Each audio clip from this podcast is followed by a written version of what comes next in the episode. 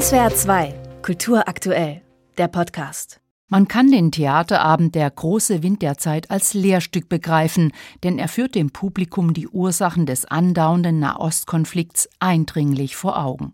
Die endlose Geschichte von Vertreibung, Terror, Mord und Krieg, doch Libby, eine junge Israelin, will aus dieser Spirale ausbrechen. Als Spezialistin bei der Armee muss sie Adib verhören, einen jungen Palästinenser, der eigentlich in England lebt. Als Historiker will er die Geschichte des Zionismus erforschen.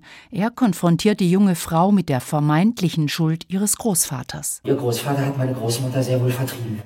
Er hat uns ab 1949 nach Jordanien verjagt. Was heißt hier ihr und uns? Weder Sie, Adib, noch ich waren zu dieser Zeit auf der Welt. Beschuldige Sie nicht persönlich. Das können Sie ruhig, Adib. Wenn es Ihnen das Leben leichter macht. Doch Fakt ist, dass ich niemanden vertrieben habe und Sie nicht vertrieben worden sind. Regisseur Stefan Kimmich lässt die aktuellen Ereignisse seit dem Terrorangriff der Hamas auf Israel außen vor.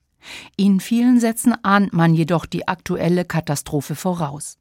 Das Publikum erfährt, wie sich Libbys jüdische Familie über vier Generationen auf schwierigem Terrain positioniert hat.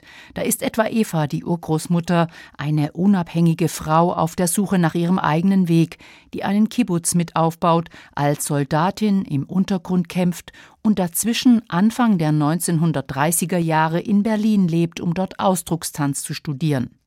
Dort beobachtet sie den aufkommenden Nationalsozialismus. Ich habe eine Vision ich sehe, wie Hitler das gesamte deutsche Volk zu einem einwöchigen Tanzfestival auf die Straße ruft.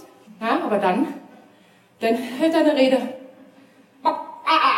Über die Reinheit des Blutes und der Rasse rausgekotzt, rausgebellt aus dem Mund eines durchgeknallten Irren.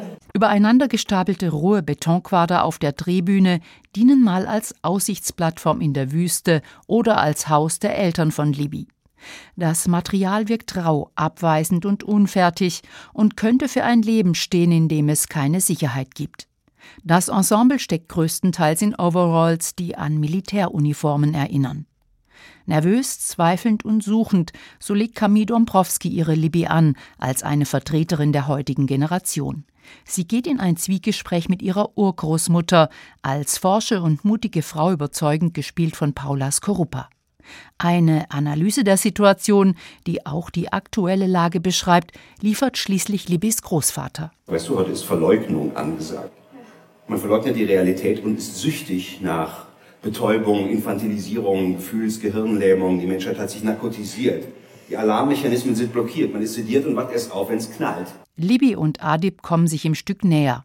Sie erzählen sich, wie gegensätzlich selbst in ihren eigenen Familien über Krieg und Frieden gestritten wird.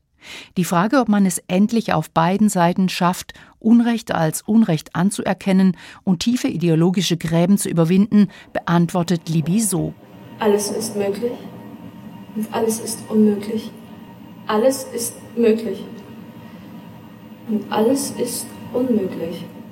Der Autor Joshua Sobol betont im Programmheft angesichts der aktuellen Katastrophe im Nahen Osten das Recht der Israelis auf Selbstverteidigung sagt aber auch, dass langfristig nur eine friedliche Lösung des Konflikts der Weg aus der gegenseitigen Zerstörung sei.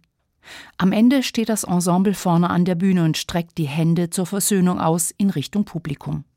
Auch wenn derzeit die Zweifel sehr groß sein mögen, ob diese Geste eine rein visionäre Vorstellung bleiben wird, ein sehenswerter Abend. SWR 2 Kultur aktuell. Überall, wo es Podcasts gibt.